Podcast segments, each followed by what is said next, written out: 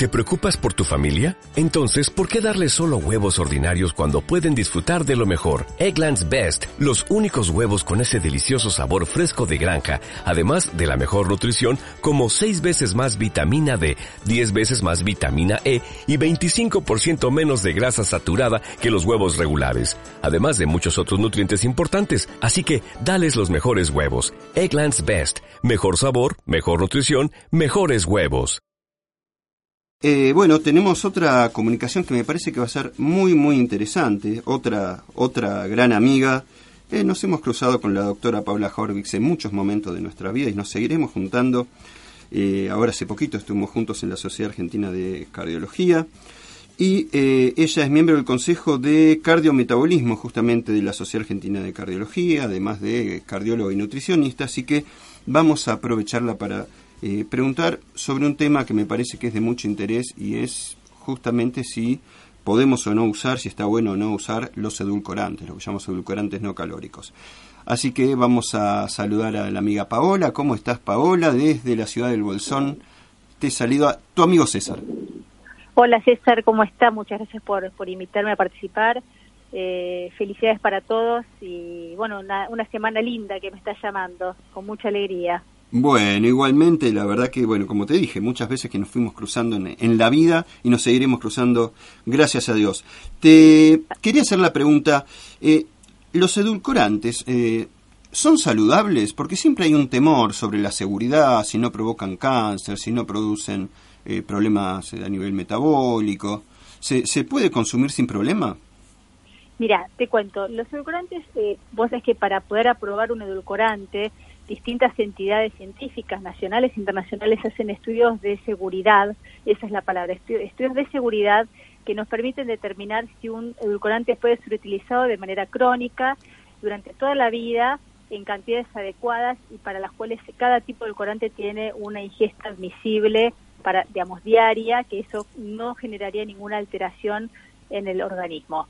Sí, nosotros hemos hecho una revisión recientemente con un grupo de colegas en la Sociedad de Cardiología y vamos a publicar prontamente cuál es el impacto de los edulcorantes en la salud cardiovascular y también comparándolas con los azúcares, sabiendo que los azúcares hoy en día es eh, la, la, la recomendación de consumo de azúcares diarios se ha reducido sobre todo por este gran aumento de la obesidad y esta epidemia de obesidad que estamos viviendo en Argentina y en el mundo.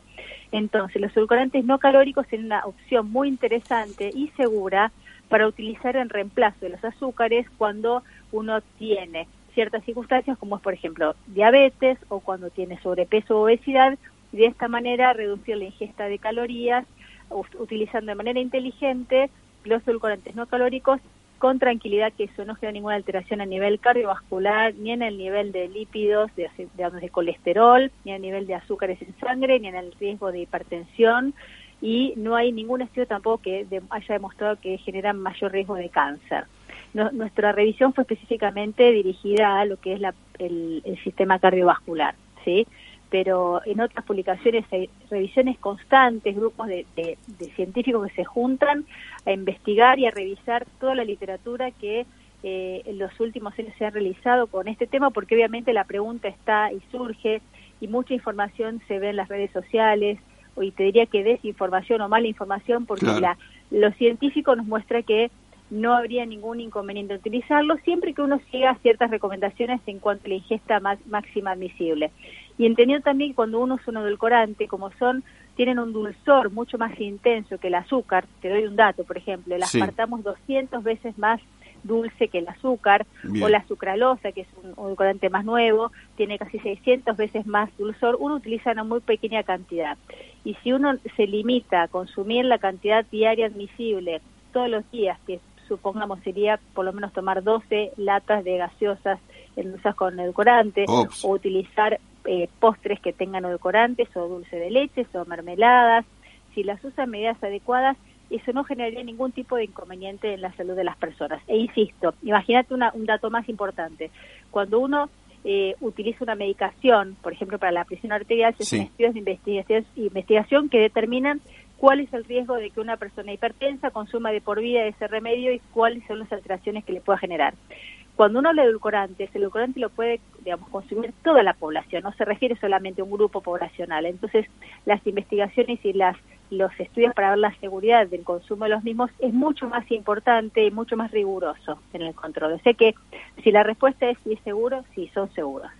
Y tengo una, algo, ya parece que ya quedó claro en general. Niños y embarazadas, ¿tampoco hay inconveniente en que las consuman? Mira, hay una revisión que está por salir en breve de la Sociedad de Pediatría eh, Americana que hasta lo último publicado no habría ningún inconveniente en, la, en, el consumo de niños y embarazadas inclusive para este, para este grupo que siempre es el más cuestionado.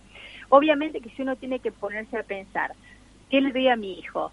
Agua o una bebida con, edulcorante o le doy todo el tiempo eh, alimentos que tengan edulcorante o, o, algo que sea natural, yo prefiero tal vez elegir el agua y dejar por momentos esporádicos la bebida, pero por como concepto natural que uno sabe que el agua es mucho más fresco, más natural y más, digamos, donde no hay ningún tipo de, de cuestionamiento acerca del uso. De hecho, los trabajos científicos, muchos de ellos comparan el agua con el azúcar y el edulcorante y siempre gana el agua. Claro. ¿sí? Pero no habría inconveniente desde lo que, te vuelvo a repetir, lo que sería la seguridad del consumo de los mismos, ni en niños ni en embarazadas. Hay un edulcorante que está muy en boga, si se quiere últimamente, que hablan que es más natural, etcétera, que es la stevia. Así ¿Qué, es. ¿Qué se sabe de la stevia? Mira, la stevia es un, una, digamos, una planta, es el glucosio esteviol que se ha, eh, que se, ha, se planta en el norte de nuestro país y en Paraguay desde hace muchísimos años y esta planta se, se utiliza como un extracto de esteviol, se llama, es, un glucosio esteviol que, que se ya los, los guaraníes lo usaban para endulzar sus bebidas y demás.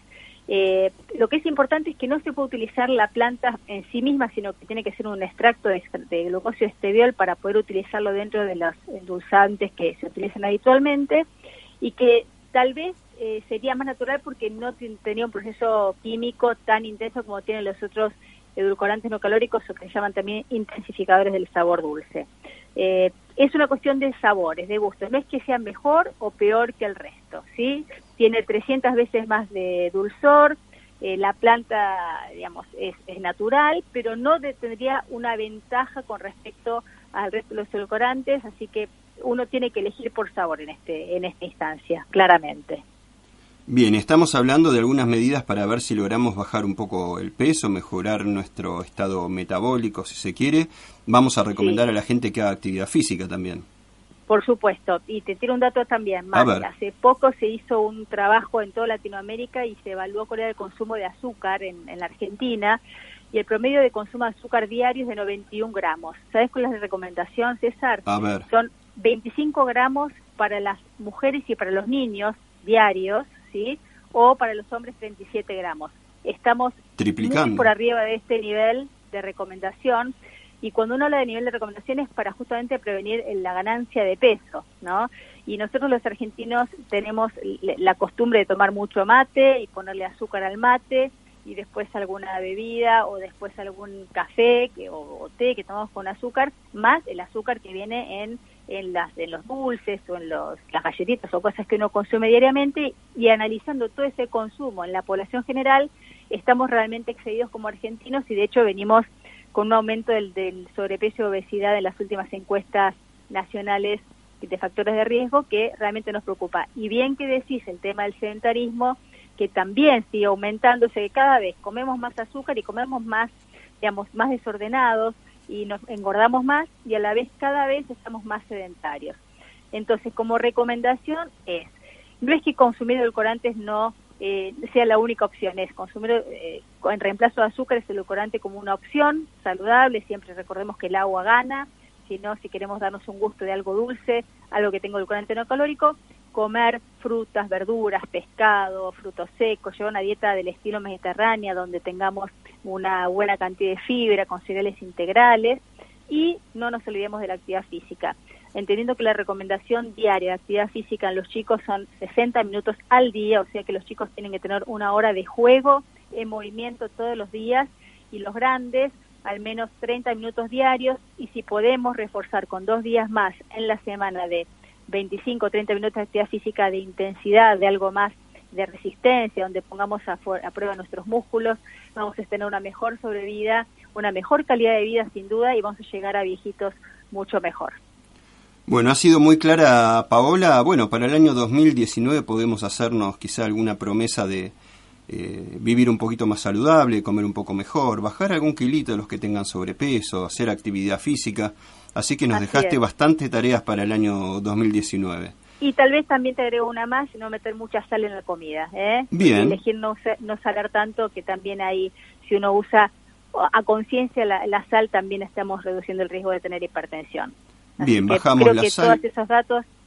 Un poquito menos de panificados y la hacemos completa. Ahí está, perfecto. Y mucha fruta y verdura, que eso es lo más saludable de todo. Y pescado.